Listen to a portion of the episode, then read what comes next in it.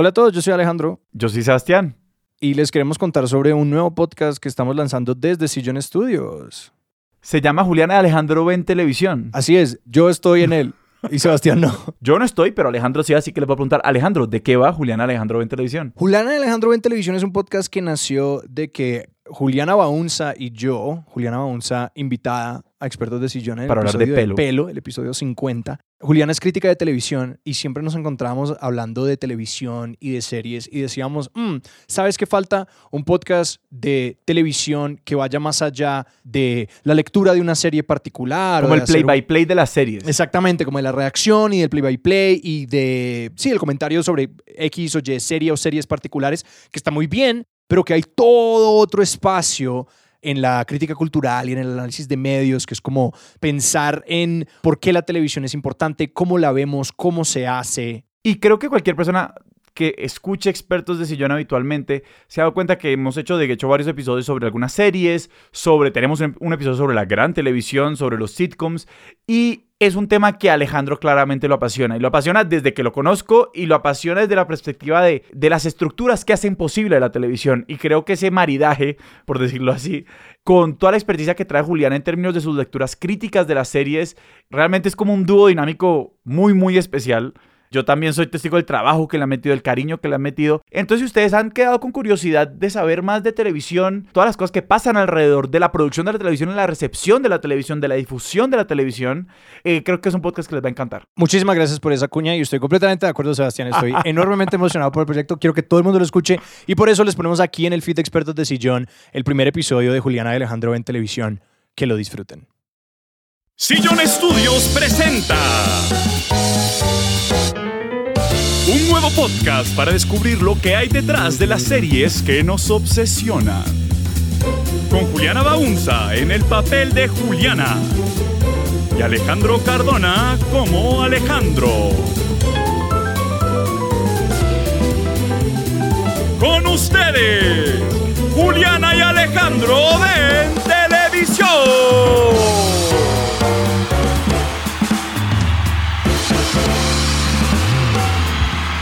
Gracias, gracias, bienvenidos, bienvenidas a Juliana y Alejandro ven televisión, un podcast en el que cada episodio exploramos las series que habitan nuestras pantallas, cómo llegan a ellas y qué pasa una vez escapan al otro lado. ¿Cómo estás, Juliana? Muy bien, tomando cafecito, entonces tengo mucha energía. Juliana, tú hiciste la investigación de este episodio y como yo estoy en la carpeta compartida de Google Drive donde guardas tus notas, yo sé que esto empieza con una pregunta. Sí, quiero saber para ti, Alejandro, ¿cuál es la mejor serie de la historia de la televisión? Estoy preparado y no solamente porque ya había leído la pregunta. Para mí, la mejor serie es Los Sopranos.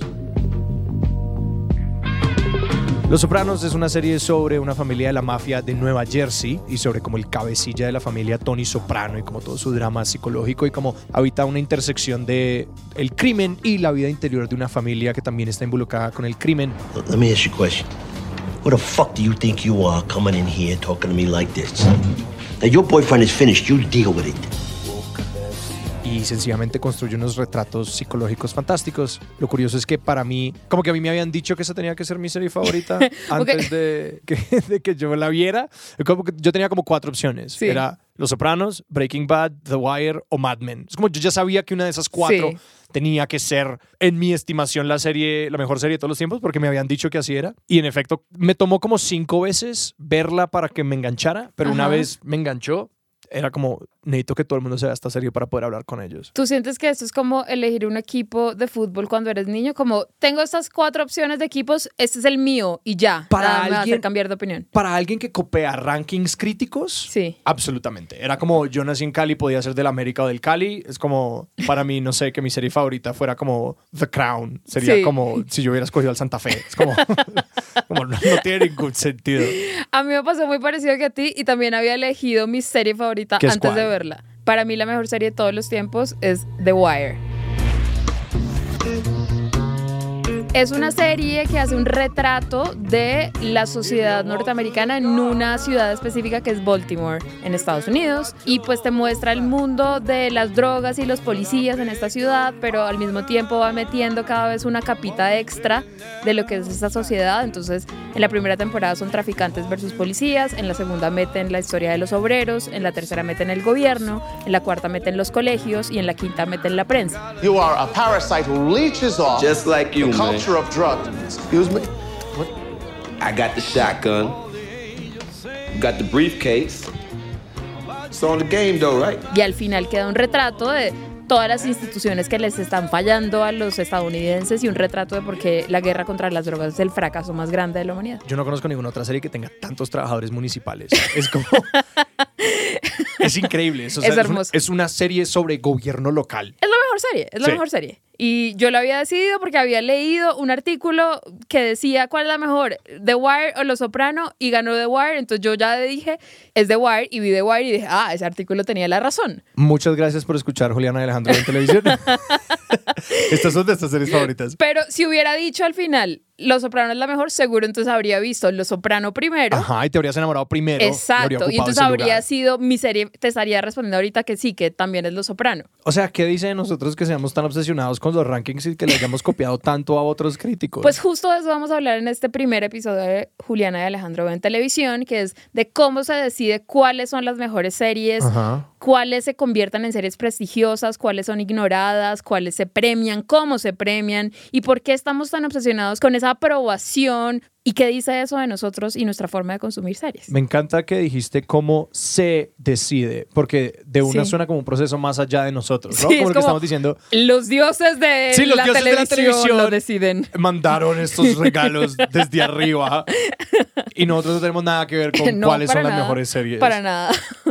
Empecemos hablando de las listas. Yo decidí de ver The Wire porque leí un artículo en Vulture. Como que desde eso he estado muy obsesionada con leer listas. Y cada vez que sale una lista, yo no puedo no hacer clic, Alejandro. No puedo no hacer clic ¿De y no puedo no verdad? leerla. Es impresionante. No puedo parar de leerlas. Eh, Los mejores bares de la televisión, las mejores escenas de Seinfeld, los mejores peinados de Buffy. Creo que no estás sola en esto porque son enormemente populares los artículos de lista. Además, hace como cinco años eran como en boga. Sí, como de 2010 a 2015 fue que y como que todo lo que uno leía en internet venía en ese formato que se llama listicle. Sí, el artículo de pura lista. Exacto. Y yo me puse a investigar quién habrá hecho el primer listicle, como quién Sí, habrá no, porque, organizado pues, BuzzFeed, ¿no? información así como, pues resulta que no fue BuzzFeed, Ajá. sino una escritora japonesa del siglo XI. ¿Qué? Fue la primera persona que hizo un listicle. Del siglo Sí, XI. del siglo XI. Se llamaba Sei Shonagon. Y el artículo era como No, top no, no. 10 maneras Ella- de ella no morir es el medioevo.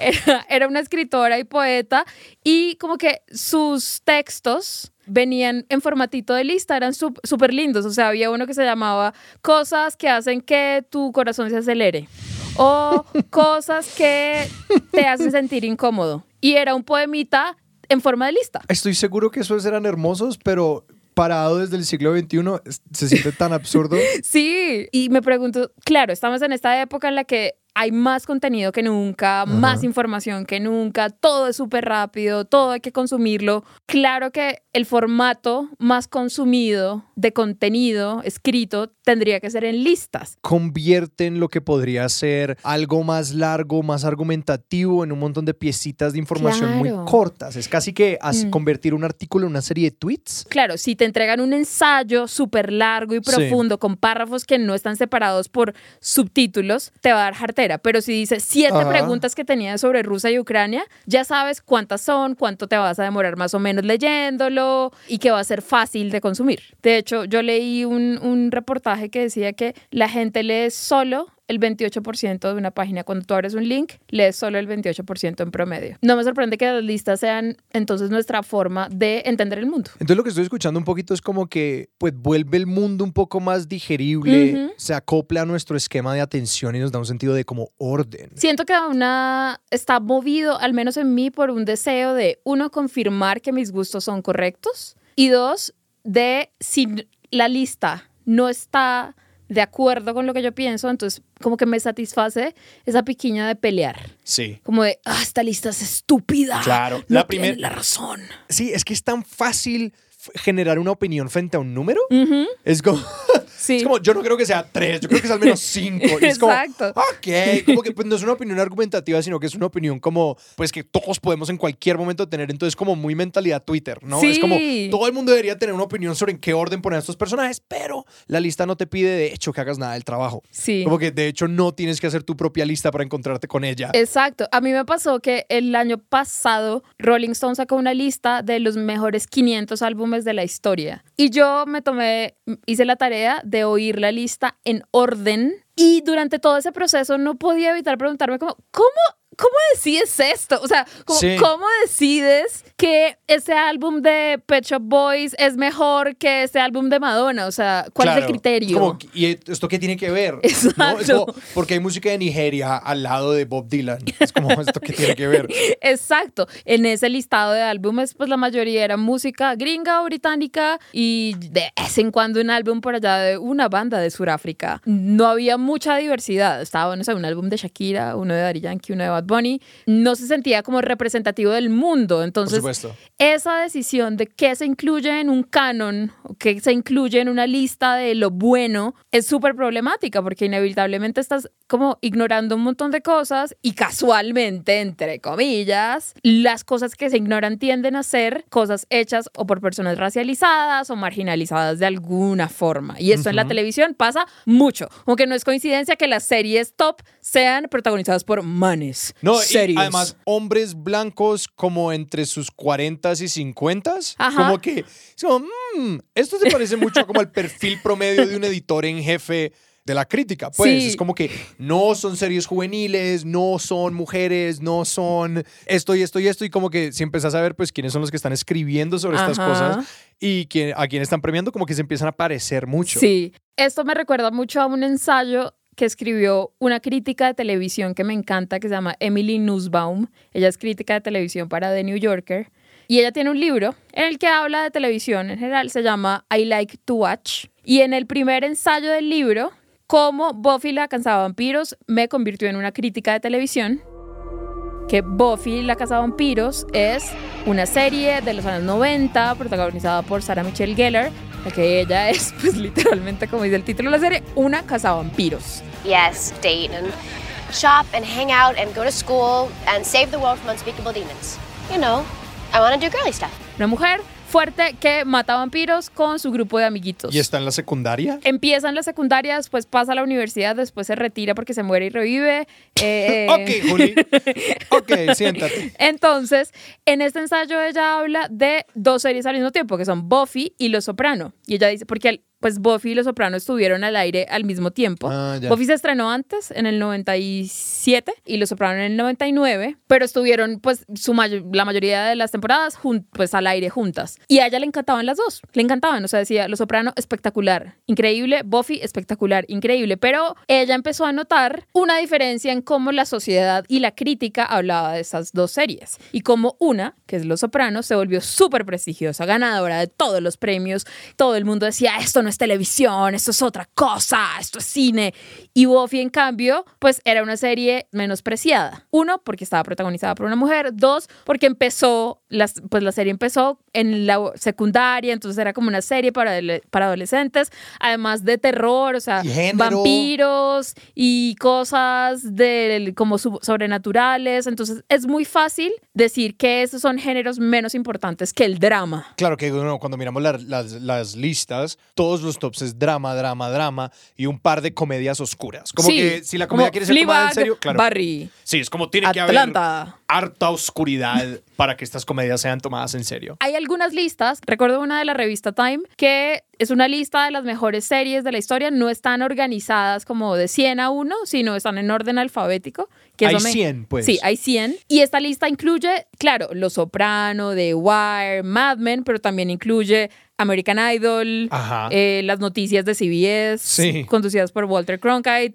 Late Night with David, with David Letterman, MTV, Sí. Plaza Sésamo, Oprah, o sea, incluye de todo. Pero entonces también leer una lista sí es muy raro porque es como, pero ¿cómo me estás comparando Sí. Survivor con, no sé, The Office? O sea, Yo precisamente ayer estaba hablando con un amigo de Survivor que se está viendo la temporada actual. Van más de 40 temporadas y básicamente Survivor alteró el género del reality y abrió el Increíble. programa de concurso. Y es una serie pues que co- tiene 40 más de 40 temporadas y pues no entra en la lista de las mejores series de todos los tiempos, pues porque hay un montón de, de asunciones que vienen antes de hacer la lista de cuáles son las series y los formatos y el tipo de vainas que pueden entrar aquí. Y otra cosa es que los programas de niños no aparecen por ningún lado Casi en estas no. listas. Tan difícil encontrar un en programa para esa, niños. en esa de, de la revista Time sí sale Plaza Sésamo. Ajá. Y entonces ahí yo digo, claro, ¿cómo vas a hacer una lista de, las mejo- de los mejores programas de televisión de la Claro. historia y no vas a incluir a Plaza Sésamo? Suelen decir series y como que estamos hablando de series Sí. de ficción y usualmente dramas. Sí. Pero claro, cuando hablamos de como todo lo que puede ser la televisión, pues se hace muy difícil como juzgar una cosa versus la otra. Yo constantemente tengo que hacer listas, o porque me las piden, o porque yo quiero hacerlas, y como a final de año hago una lista de la- para mí las mejores series del año. Como que desde hace unos años estoy tratando de cuestionarme por qué a veces valoro unas cosas más que otras, y por qué como que me siento más orgullosa de decir que me gusta una serie que otra y creo que es inevitable, o sea, como que todos estamos con el chipcito del canon occidental, Ajá. ¿sí? De qué es lo importante en el arte. Sí. Y es muy difícil salirse de esa, de como esos márgenes tan inflexibles. Uno aquí se puede dar mucho palo, como lo hacíamos en chiste al comienzo del episodio, con como lo muy conquistados que hemos sido y seducidos Ajá. que hemos sido por como la crítica, pero también, pues el, co- como el consumo de televisión está asociado como muchas veces con la culpa, porque es un medio del que se ha hablado muy mal históricamente, ¿no? De que es esta caja boba y de que es una pérdida de tiempo y todo eso, de que yo creo que uno a veces como televidente quiere reivindicar su consumo. Una de las maneras de hacerlo es decir, pero vean que yo no estoy viendo basura, yo estoy Ajá. viendo la buena televisión. Sí, como la que dice en este artículo escrito por un hombre que dice que sí, que esto es buena televisión. Claro, es como, mira, mira, mira, lo que yo veo es literatura. Sí, no, de hecho, digamos, yo recuerdo cuando yo veía Buffy en los 90 y en, a principios de los 2000, yo no pensaba, estoy viendo una cosa que está, va a cambiar el mundo. Ajá. Ahora que soy adulta y que soy consciente de que es una serie de culto y que además de eso es la serie que tiene más clases como académicas en universidades dedicadas a ella, más que Los Soprano, más que The Wire, Ajá. Buffy es la serie con más clases. Ahora digo como, claro, esto es un interés súper serio. Sí, sí, sí. Súper aprobado por las personas que saben de claro, esto. pero tomó toda esa validación de la Claro, academia para que tú dijeras claro. como, mm, sí. Y es muy raro porque entonces como que siempre me debato entre, entre esto de cuestionar a las instituciones que deciden las cosas y los cánones, Ajá. pero al mismo tiempo uno no puede dejar de consumirlo, o sea, no puedo dejar de consumir las listas Sí, sí, ni los premios y cuando celebran las cosas que me gustan, entonces me pongo feliz. Y cuando Sí. no premian las cosas que me gustan, soy como malditos cánones, pero no puedo ignorarlos. Claro, es que es tan difícil, o sea, es tan difícil, pues estos cánones tienen poder. Sí, y todas estas instituciones de quienes deciden las cosas, quienes votan en los premios, o sea, esto para mí es, Alejandro, todos los años en las temporadas de premios, Ajá. yo sé que voy a ejercitar mi hobby favorito. ¿Que es gritarle a una pantalla? Gritarle a la academia. Sí. ¿sí? Eh, me encanta, me encanta pelear con los Emmy, me encanta pelear con los Golden Globes, me encanta pelear con los Oscar. Soy como, como que no puedo evitarlo, como que disfruto cuando una persona como Phoebe Waller-Bridge se gana tres Emmys en una noche. Phoebe Waller-Bridge, creadora de Fleabag. Es una comedia oscura protagonizada por una mujer muy desastrosa, pero muy fácil de amar. And you spend the rest of the day wondering Do I have a massive asshole? Cuando ganan personas como ella me pongo feliz. Pero luego cuando recuerdo que, por ejemplo, The Wire nunca ganó ningún Emmy, No. jamás, Es porque jamás. Los Sopranos es mejor. Jamás. O que, por ejemplo, Jason Alexander jamás ganó un Emmy por su papel de George Costanza en, En Seinfeld. Seinfeld. O Steve Carell nunca ganó por The Office. Roles que son icónicos, que tienen una influencia cultural grandísima y pues que sencillamente nunca fueron reconocidos porque los, los dos que acabas de mencionar son dos comedias. Exacto. Y es como, entonces ahí es que recuerdo, "Ah, esta vaina no es tan importante. Me alegra cuando gana alguien que me parece que se lo merece, pero luego soy como, bueno, pero esto realmente no me está diciendo nada porque para mí la que es la mejor serie nunca se ganó ningún Emmy. Entonces es un dilema constante. Y ayuda a entender y como a no vivir con mal genio constante, entender cómo se deciden esos premios, por ejemplo. ¿Tú sabes cómo se deciden, por ejemplo, un Oscar a mejor película? No. Esto te va a ayudar a entender por qué una película como Coda, Coda ganó el Oscar en el 2021. sí, ¿Y de qué va? Esta película es sobre una familia de una chica que tiene papás sordos. Eh, y es una historia súper linda de ella tratando de entrar a una academia de música. Parece como una película de Disney Channel. Sí, una película Hallmark Sí. un poco mejor en Apple TV Plus. Súper linda, Sí. súper linda. Está ok, pero Sí. nunca, jamás diría yo que fue la mejor película del año. Sí, sí, sí. En la noche de la entrega de los premios Oscar, yo recuerdo que vi varios tweets como de, no, pero ¿cómo se atreven a darle el premio a Coda? Tienen huevo. Eso es porque quieren ser correctos políticamente. Claro, claro. Y solo van a ganar películas como esta, que se trata de personas sordas. Y, y yo dije como, no, no es por eso. No, nadie se sentó en un complot hollywoodense a decir, vamos a darle el Oscar a Coda para Pues que ser además políticamente el correctos". voto es anónimo, entonces pues genuinamente ningún miembro de la academia está incentivado Exacto. a votar más allá que su No. conciencia. La forma en la que se decide, que antes era diferente, eh, antes los nominados eran cinco películas Sí. y si tú eras un miembro de la academia votabas por tu película favorita de esas cinco y ya, la que tuviera más votos ganaba. Y que los miembros de la academia son como desde pues, actores, directores, productores. como- Maquillistas, Sí. gente de iluminación, Sí. o sea, tienes que pagar por una membresía y perteneces a la academia Sí. y votas. Antes se votaba por tu favorita de cinco. Pues, Tú dabas un voto. Exacto. Ahora, en cambio, hay 10 nominadas y lo que tú haces como votante de la academia es organizarlas de tu más favorita a tu menos favorita. Entonces es como que al tu más favorita le estás dando 10 puntos, a la segunda le das 9. No, como que Sí. pues tú vas enumerando 1, 2, 3, 4, entonces a todas les estás dando puntos más o menos dependiendo de dónde tú las pones. Exacto. Pero entonces puede llegar a pasar que una película como The Power of the Dog, que también estaba participando el año pasado, dirigida por Jane Campion, protagonizada por Benedict Cumberbatch, que es una película súper lenta, como meditativa. Una película como esa es más probable que a la mitad de la gente le encante y a la otra mitad de la gente la odie. Claro, como el buen arte que Ajá. divide. ¿Qué divide? Entonces, probablemente The Power of the Dog, unas personas la pusieron de primera y otras personas la pusieron de última. En cambio, una película como Coda, que nadie es que la ame y que diga es mi película favorita del año, pero tampoco nadie la odió, seguramente la pondrán de tercera o cuarta, entonces en promedio va a quedar más arriba. Esto es un poco como cuando en las elecciones gana como un político retibio porque se partió el voto entre los dos partidos radicales. Esto es como Exacto. tal cual eso. Exactamente. Claro, eso. una, una película tibia, pues va a la fija porque va a recibir muchos votos. Y esto mismo se ve en las plataformas de, de ranqueo, que por ejemplo. Rotten Tomatoes, que es una de las páginas de crítica más grandes, lo que ellos hacen es que si una revisión tiene más de 50 puntos, que digamos, Spider-Man tiene una crítica que está por encima del 50% y dice, esta película es chévere. Que le pusieron un 3, de 5 estrellas le pusieron un 3. Es un 3, exacto. Ahí. Dice como fresco. Y pues una película como Spider-Man, pues todo el mundo sabe qué esperar de ella, todos los críticos le dan 3 de, 3 de 5. Entonces como, "Ah, esto está bien. Esas películas tienen como 98% Claro. fresco. Y luego ves una película más divisoria, más como... Sí, pues que a una- algunos críticos les va a encantar, otros la van a detestar, tiene ese mismo problema. Esos puntajes se bajan como a 40-50%, cuando lo más probable es que, aunque sea una película que quizás valga o no tu tiempo, pues definitivamente estás apostándole a quizás esta va a ser mi nueva película favorita. Pero esas películas reciben puntajes mucho menores porque pues todo se sesga hacia lo, lo normal, la mitad, lo Sí, mediocre, como lo tibio. lo que, lo que no te hace ni súper emocionar ni Sí. súper enojar. El menor común denominador. Lo que está ok. Entonces, así funcionan los Oscar y eso puede ayudarles a entender la próxima ceremonia de los Oscar si gana una película que ustedes dicen, ¿eh? Yo siento que van a volver a ganar, películas muy tibias. Es Sí, que está seguro. organizado para eso. Seguramente.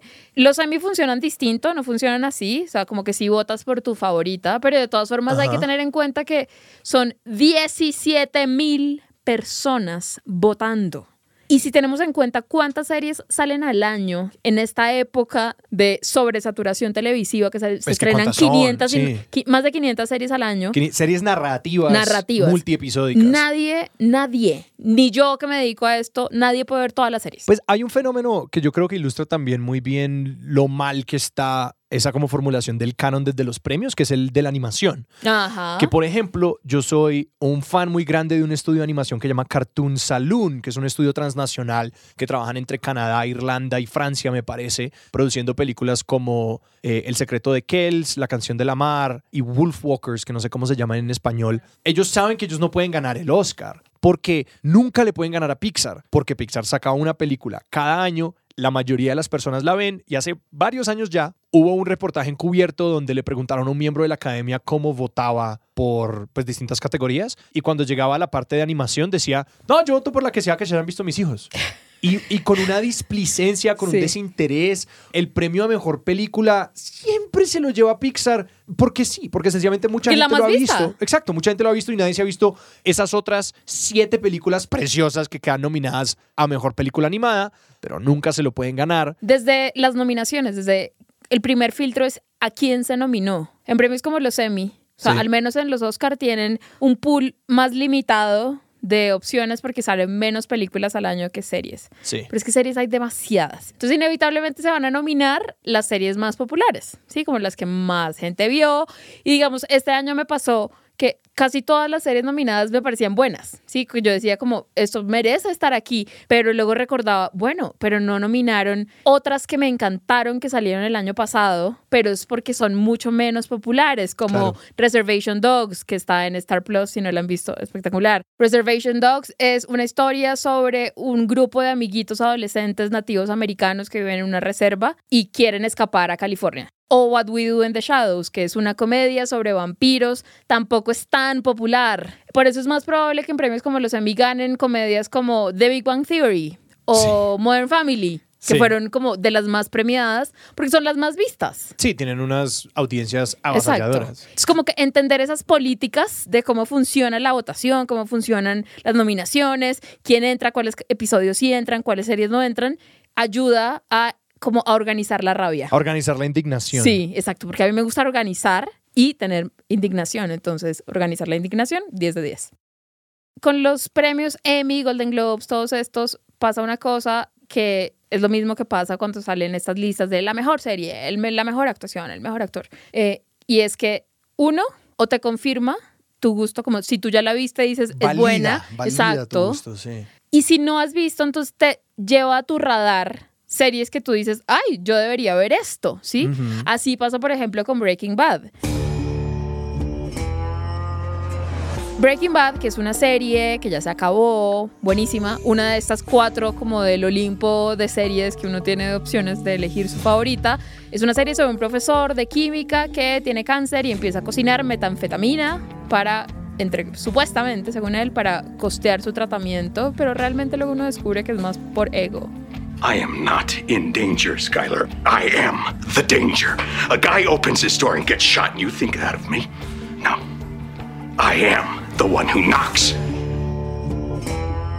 Breaking Bad no tenía unos, en las, sus primeras tres temporadas no tuvo así unos ratings que uno dijera, wow, qué bruto, la serie más popular, no.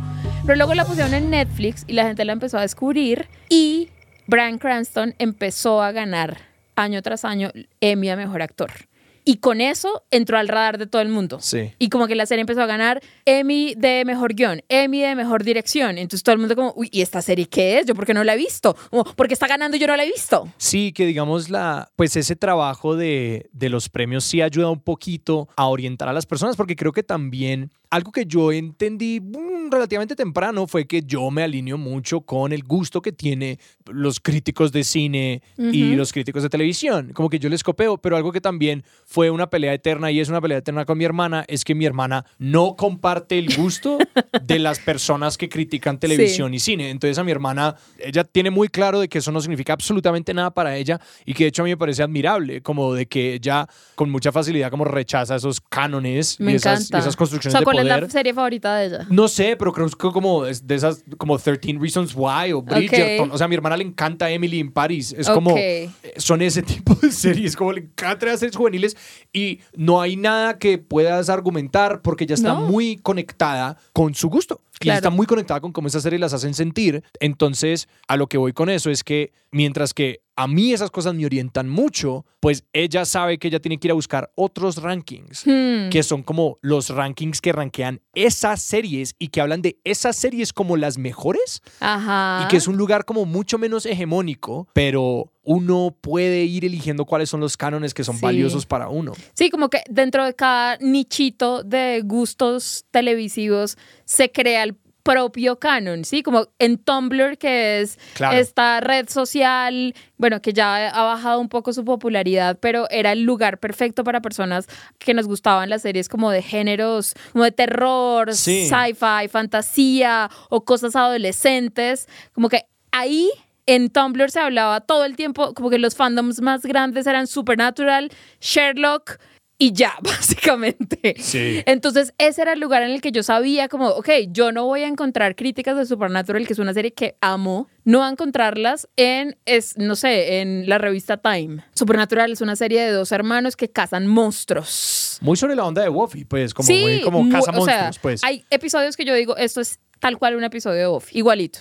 Y la revista Time jamás haría un review de Supernatural, porque Sí. pues no es una serie seria de la que hay que hablar. En cambio, en Tumblr, yo sabía que podía ir a Tumblr a leer críticas y reseñas de como personas que tesis de entiendan. grado Exacto. escritas por personas del internet sobre Exacto. Supernatural. Qué interesante que esta palabra género abarca dos de las dimensiones que chocan mucho a la hora de los premios. Ajá. Porque podemos hablar tanto del género fílmico literario que abarcan estas cosas que son, no sé, la ciencia ficción, la fantasía, El terror. el terror, todas estas cosas La acción también entra ahí. históricamente muy despreciadas a la hora de la premiación. Juego de Tronos siendo un ejemplo moderno. eh, Que rompe la regla. Que rompe la regla por esos elementos de fantasía que tiene, pero incluso allí está como anclada en el realismo histórico de, de- de su momento que le da esta seriedad y este prestigio y toda esa plata. Y el otro Y- lado. Y el otro lado del el género, otro género. que es la feminidad. Por ejemplo, es muy curioso, un ejemplo que recuerdo mucho del libro de Brett Martin que se llama Difficult Men, en donde él habla de los hombres difíciles. De la televisión. De la televisión, que son Tony Soprano de los, de los Soprano, tenemos a Walter White eh, o Walter Blanco de Breaking Bad, Don Draper. Don Draper en Mad Men, todos estos hombres que son tipos problemáticos, tipo jodidos, Complicados, ¿no? Complicados. darks. Brett Martin señalaba como, pues hay una serie que se parece mucho a Breaking Bad. Breaking Bad es un profesor de colegio que empieza a vender metanfetaminas, es un drama de una hora y es, es muy seria y prestigiosa. Mientras tanto, un par de años antes, una se- serie de Genji Kohan, que es la misma que creó Orange is the New Black, llamada Weeds, habla de una mujer suburbana que empieza a vender marihuana para pagar cuentas, pero es protagonizada por una mujer, dura media hora y es una comedia. Muchas cosas han venido cambiando poco a poco, pero igual hay un sesgo muy fuerte por el interés que tenemos por la psiquis masculina.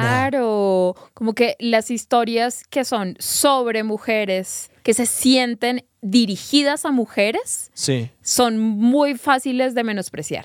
Yo entiendo que hay distintos niveles de profundidad en series, pero una serie, no sé, como Jane the Virgin, que es una serie sobre una chica descendiente de latinoamericanos que vive en Estados Unidos y es virgen y queda embarazada accidentalmente. Esto está basado en una telenovela venezolana. You're pregnant. But I've never had sex. Immaculata. You are Immaculata. What? No, Mama. Clearly, she's not Es como una deconstrucción y un homenaje de las telenovelas. Sí. Es una serie fácil de identificar que es para mujeres, se supone. Sí, ajá, con, con comillas gigantescas. Ajá. Y como es para mujeres, pues nunca recibió el reconocimiento que yo siento que se merecía y es una de las series, uno, mejor actuadas que Bueno, he y visto. tambi- y también- Mejor escritas que he visto. Y también que habla mucho de Latinoamérica. Claro. Que es interesante porque señalamos el género mucho como desde, ah, esto es para mujeres, pero cuando Ujú. algo es para hombres, es para público general. Sí. Es como, esto es para todo el mundo, mientras que ya cuando habla de como cualquier identidad diferente, eso no es para ti si no perteneces a esa identidad. Y es muy raro porque como mujer que ha visto televisión y consumido películas toda su vida de una forma muy voraz, durante muchos años, los 80s y los 90, la mayoría de protagonistas que yo vi en televisión eran hombres, ¿sí? Sí. Y yo sí fui capaz de identificarme con hombres, con personas que son diferentes a mí, con, Ah, claro, hombres, claro. con hombres blancos gringos. Y me resulta muy curioso que ahora, cuando hay un poco más de diversidad en el mundo del entretenimiento, que no está ni cerca de ser el 50%, ahora que está pasando eso, se les dificulta mucho a los hombres blancos hacer lo que nosotros hemos hecho, hecho toda la vida, que es identificarnos con alguien que no es exactamente como Sí, sí, nosotros. sí, es como si el héroe es un poco distinto a ti, pues ya Como, no me ya no soy mí. capaz de entenderlo. Claro, no, pues eso viene, pues es costumbre. Es como esa gran costumbre de que todos Sí. los héroes en pantalla, física, identitaria y como en términos de códigos y cómo hablan y como los valores que los Ajá. intersectan, pues cuando uno crece, es que a mí, pues, a mí me pasó mucho que, pues sí, como que todos los protagonistas de las pantallas se parecían un poco a mí o se parecían a mi Ah. imagen de mí. Pues sí, uno nunca cuestiona eso y luego empieza a ver como protagonistas que se ven un poco distintos y uno es como, ah, Sí. vea pues. Todo esto de definir que como que vale la pena, que es bueno, cuál es la serie que hay que ver, me hace mucho pensar en nuestro afán de tener opiniones ya Mm.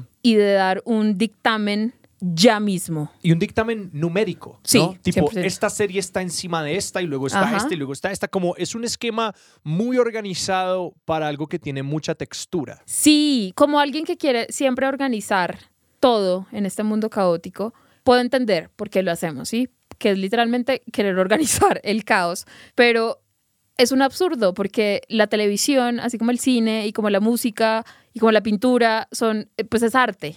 Y es una cosa que escapa a la racionalidad muchas veces y me preocupa mucho nuestro afán constante, o al menos el mío, de querer organizar y meter en cajitas una cosa que debería estar cambiando todo el tiempo. Me pasó, por ejemplo, que a principios de este año vi una película que se llama Titán, Titane, dirigida por Julia Ducournau. Y es una película rarísima. O sea, no les voy a decir de qué se trata, solo véanla porque es, es una película muy rara y cuando yo la terminé de ver dije, ¿qué fue esto que vi?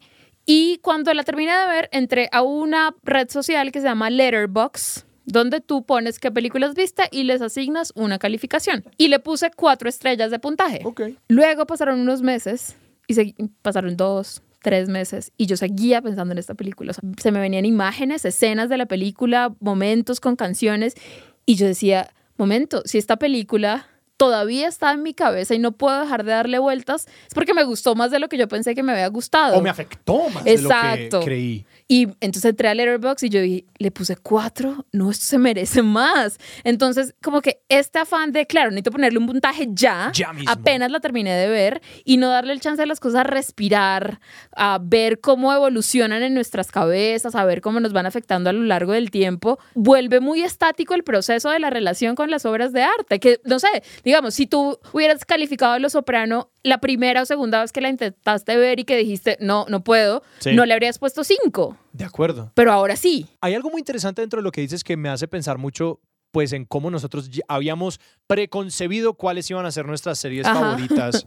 Que hay un fenómeno como del internet sobre el que estaba leyendo y es como de cómo todo el consumo se da antes de algo, que es esta máquina del hype y de la promoción. Sí. Entonces, que es esta construcción de qué va a pasar y la anticipación y ta, ta, ta, y ta, ta, ta, ta, ta.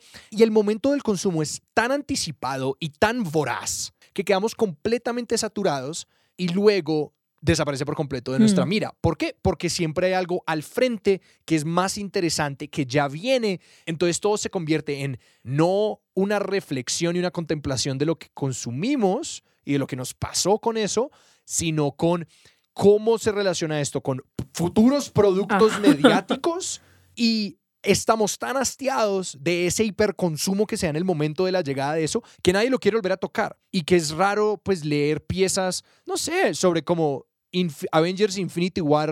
hoy, Ahorita. Como ahora. Sería muy raro, Hmm. pero probablemente la gente tendría como cosas más grandes para decir. Claro, como si ya la repetiste, tuviste tiempo de reflexionar cómo te afectó o si no te afectó, por qué no te afectó. Eso es más valioso para mí ahorita, ¿sí? Como yo todavía leo, si sale un ensayo sobre Mad Men, ahorita, no sé, una década después de que se acabó, ahorita me parece valioso leerlo, pero seguramente si yo soy la directora de un portal de entretenimiento diría, pero eso por qué es pertinente, porque es coyuntural, no lo es, no publicamos. Claro, y esto creo que incluso lleva a la pregunta de como por qué vemos televisión Ajá. y de por qué nos interesa leer sobre televisión, porque creo que ese hiperconsumo nos lleva a la superficialidad porque hay muy poco tiempo dentro de eso para pues hacer una búsqueda interior, y una búsqueda de cómo estos, estos productos se relacionan con otros, ¿no? Cómo construir una intertextualidad y una intertextualidad personal Sí. frente a estos productos que cuando uno se empieza a hacer esas preguntas, yo creo que el consumo se hace mucho más rico. Oí un episodio de un podcast que tú me recomendaste, que se llama Still Processing, el podcast. un podcast del New York Times, que son dos críticos del- de cultura del New York Times. Eh, el- ellos hicieron un episodio sobre el, un top de música eh, gringo que se llama el American Top 40. Los 40 principales Sí, es lo que son. exactamente, exactamente. Y hablan de esto como el canon musical y que se aprecia y no sé qué. Y en un momento, eh, Daphne, que es una de las dos personas que conducen el podcast, habla de una académica afroamericana que se llama Cara Killing, que ella ha estudiado cómo cambiar el proceso de el canon más bien hacia un sistema de cuidado con las cosas, como con los Ah. productos culturales que nos interesan. Ella le llama stewardship, que no sé cómo se podría traducir. Un poco como apadrinamiento. Sí, algo así. Entonces, no es solo decidir cuál es el arte que importa, como esta es una serie importante y buena, sino más bien preguntarnos por qué ciertos grupos de personas valoran y necesitan una expresión de arte como esta en este momento histórico específico. Mm. Eso es mucho más valioso que sencillamente organizar en un ranking. Y que de una eso pone la importancia de la televisión en un contexto humano. Si decidimos que la televisión tiene valor per se, punto, y es chévere, pues haya una capa, todo bien. Sí. Como que el arte es bello y el arte es importante per se y está bien. Pero creo que la dimensión más poderosa de estos productos es exactamente lo que dicen. ¿Cómo pueden estos productos informar nuestras vidas, nuestras relaciones con otras personas, nuestras ideas sobre el arte mismo? sobre nosotros sobre mismos. nosotros mismos y que eso requiere una reflexión más profunda y cambiar un poco el lente, no tanto de como quiero tener la razón, quiero tener esta moneda social de que me guste una de las cuatro series del Olimpo de la televisión, sino de qué series han sido importantes para mí y qué series creo que sería valiosas como regalarle a otra Sí. persona. Eso me lleva a preguntarte. Para ti, entonces, Los Soprano es la serie más prestigiosa y buena Sí. que tú has visto. Pero ¿cuál es realmente la serie más importante en tu vida? Creo que la serie que ha sido más importante, a la que más vuelvo y a la que más imito y en la que más pienso y que ha transformado mis procesos creativos es Community. Mm, ¿Qué es Community?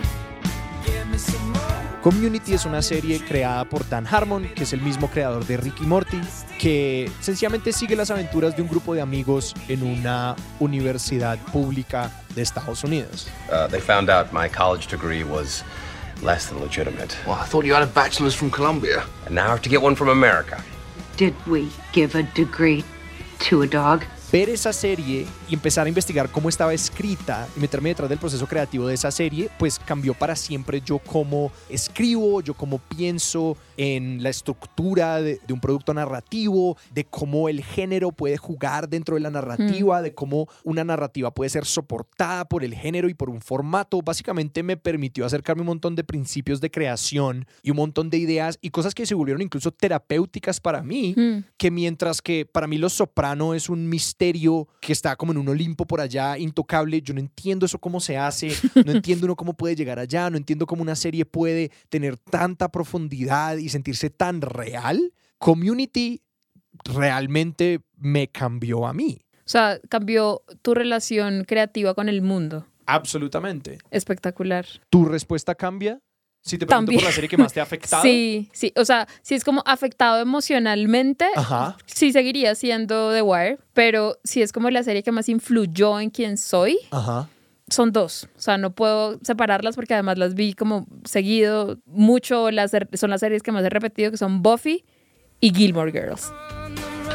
He called, he called, he called and invited you, and it's not too late to go. He called and invited you, so there you go. I'm sorry I didn't tell you, so there. He invited me over? Yes, are you deaf? No, I'm just trying to separate the gist from the. Buffy ya la mencionaste, Sí. que es la casa de vampiros. ¿De qué va Gilmore Girls? Gilmore Girls es una serie sobre una mamá y una hija que viven en un pueblo pequeño de Estados Unidos y que tienen, o sea, la serie es sobre su relación mamá-hija y como traumas intergeneracionales. Ok. Y estas dos series como que no solo me afectaron en cómo yo como cuáles son el tipo de series que yo valoro, el tipo de personajes femeninos que me interesan. Pero no es solo eso, sino que además afectaron mi personalidad. O sea, yo siento genuinamente que yo soy quien soy y que construí esta personita que soy por verlas a ellas, por ver a Buffy, por ver a Lorelai Gilmore principalmente, por ver a Rory, por ver a Emily Gilmore. No sé si esto sea súper creepy, pero siento que me robé cosas de sus personalidades para integrarlas en mí porque yo decía, esto es una chimba. Sí. Y eso es invaluable. O sea, así nos haya ganado un Emmy. 10 de 10 en my book. Y que creo que no tendemos a hablar tanto de esas series. Como que creo que no tendemos tanto a hablar como de. Porque también. Pues es un lugar más vulnerable y es un lugar que puede ser muy vergonzoso admitir, yo he querido emular a esta persona o cuando yo era más chiquito o hace un año yo quería hacer esto. Digamos, para mí, recientemente Ted Lasso ha sido esa serie. Hey, how y'all doing? I'm Ted Lasso, your new coach. You must be Miss Welton. Oh, please, call me Rebecca. Miss Welton's my father. If that's a joke, I love it. If not, I cannot wait to unpack that with you.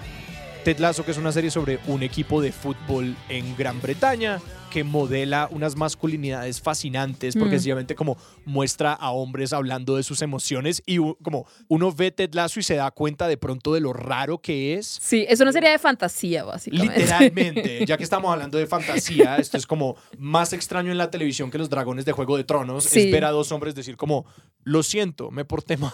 Es como, Sí. wow, esto me hacía falta, pero que hablar de eso pues es destapar, correr una piedra que debajo está llena de gusanos, que son como la internalización de la masculinidad tóxica y hablar de cómo mis relaciones con otros hombres. No, como que es una conversación mucho más privada. Sí. Pues por supuesto que es más fácil quedarse hablando de cinematografía, Claro. construcción de narrativa, temáticas que sean muy importantes y muy, eh, no sé, políticas y sociales, porque pues nos podemos desconectar un poco más fácil. Ajá, no tenemos que volvernos tan vulnerables para hablar de ellas. Y por eso creo que, digamos, cuando yo escribí mi libro, cuña a mi libro, si no lo han comprado, no lo han leído, leanlo, se llama Series Largas, Novios Cortos. Está, lo encuentran en cualquier librería de Colombia y del mundo. Mentira, no sé, pero búsquenlo. En todas las librerías del mundo. búsquenlo. Cuando yo escribí mi libro, que es muy personal, por ejemplo, no escribí The Wire porque no tengo, o sea, aunque es una serie que me afectó mucho emocionalmente, que siento que es muy importante, no tengo cómo conectarla con mi vida. En cambio, Gilmore Girls se lleva un capítulo importantísimo. Sí, a mí ¿Sí? me pasa exactamente lo mismo con Los Sopranos. O sea, que es como, claro, esto es súper importante, pero como que no tengo cómo conectarlo conmigo. De ninguna manera. Y eso es refrescante. No todas las series que, hay, que uno pueda disfrutar y que ve y que tiene que ver, tienen que conectarse directamente con la vida de uno. Ajá. Pero creo que sí les damos mucho más valor como sociedad a estas, que son como intocables, que a las que de verdad nos vuelven nada y nos hacen vernos reflejados. Entonces, Alejandro, quiero saber, después de esta casi hora que llevamos hablando, ¿cómo cambia todo esto la forma en la que tú ves televisión? En la conversación de este episodio y también en la construcción de este podcast en general, pues me ha hecho preguntarme mucho por cómo, pues, qué es lo que hace que la televisión y hablar sobre ella sea importante y que voy a hacer el ejercicio de como armar mi propio canon. ¿Cuáles son las, entre comillas, mejores series y también cuáles son las series que más me han atravesado? Hmm. Hacer este ejercicio con Community como me hace pensar en como cuáles son otras series a las que no les he echado tanta cabeza, Hmm. que de hecho sí me atraviesan, me representan y como que debería compartir con más personas. Porque algo que he estado pensando durante la conversación es un criterio que creo que muchas veces se queda por fuera de todas estas cosas también por esta, por esta necesidad de formular opiniones. Y Mm. es solamente preguntarse, ¿la pasé bien? Como Sí, empezar por allí. Sí. Hace poquito me vi Nope, la nueva película de Jordan Peele, y cuando salí, pues me tocó hacer ese criterio porque es una película difícil de desentramar. Como que yo era como, no sé si esto es bueno o si esto es malo. ¿no? ¿Cuánto Como, puntaje le pongo? ¿Qué puntaje le pongo? Y como que me sentía obligado a como dar alguna justificación y solamente empecé por, pues yo la pasé muy bien. como, Me encanta. me gustó. Tú- yo- Alejandro estuvo entretenido. Alejandro se divirtió. Sí. Es como, ese es un lugar importante para empezar a solamente desentramar. Fue importante para mí, me dio algo, me significó algo, o sencillamente la pasé bien. A mí esto me deja pensando en cuáles son las cosas que de pronto no he descubierto porque no hacen parte del canon que siempre me han dicho que es bueno, como cuáles son las cosas que estoy ignorando. E incluso porque no parecen ser cosas que te vayan a atravesar a ti, como un hombre al que se le ha dicho toda su vida que las cosas que son para mujeres no son para él, si uno no se detiene a pensarla, Sí. se pierde de muchas cosas Sí. por internalizar esa noción. Eso significa que apenas acabe este episodio vas a empezar a ver Gilmore Girls y Buffy. Punto final. Conclusión del podcast. Para los oyentes de Juliana lleva mucho tiempo intentando hacer que yo me vea Gilmore Girls y Buffy y yo sé que tengo que hacerlo.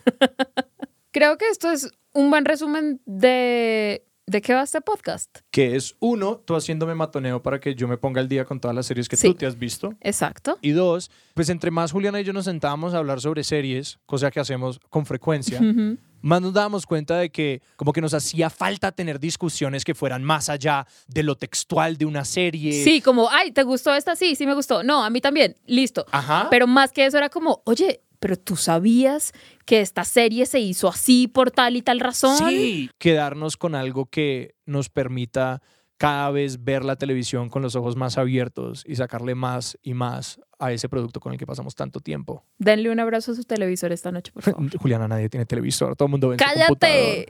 ¿Cómo? ¡No inventes! Juliana, muchísimas gracias por tu investigación.